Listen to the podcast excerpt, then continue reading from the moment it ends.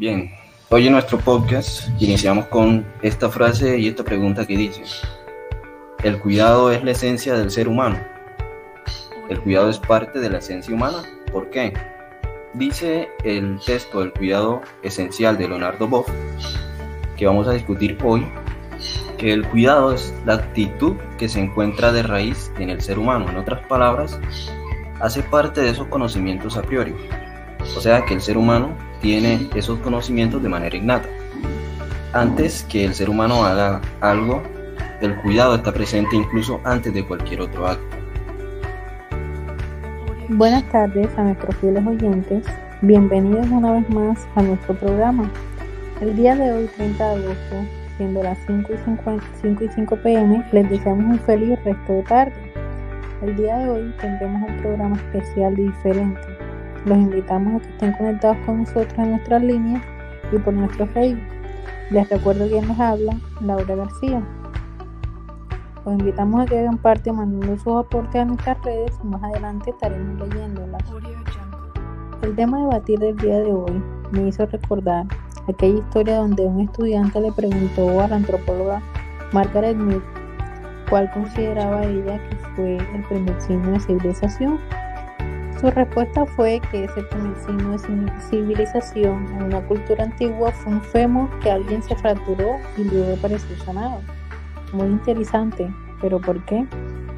Mide explicó en ese momento que el reino animal, si te rompes una pierna mueres, pues no puedes procurarte comida o agua ni huir del peligro. Así que eres una presa fácil de las bestias que rondan por ahí. Ningún animal con extremidad inferior rota sobrevive el tiempo suficiente para que el hueso se suelte solo.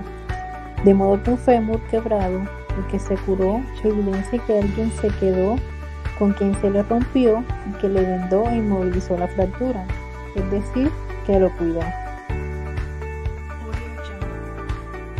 Muy interesante, o sea, esa actitud desinteresada que acabas de describir en esa pequeña historia nos puede generar una reflexión y es que cosas como el cuidar a un individuo herido puede generar otras cosas extraordinarias. O sea, pasamos de ser seres que solo satisfacen sus necesidades individuales a crear valores sociales primarios, como la empatía. Por, por el otro lado, podemos entender de dónde salieron esos términos como es la sociedad de la civilización. Incluso cuando lloramos, apenas nacemos, tenemos esa necesidad de ser cuidados por nuestra madre. Luego eh, reflexionamos sobre ciertas preguntas que hoy en día tienen muchas interpretaciones, como cuál, o como dice, qué nos define como ser humano.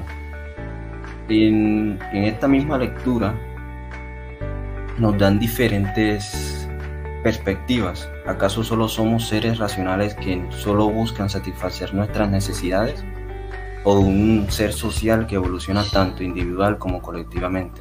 O sea, creo que entre tantas interpretaciones deberíamos tener presente esa que el autor menciona tantas veces en el libro, el cual nos dice claramente que el ser humano es un ser de cuidado,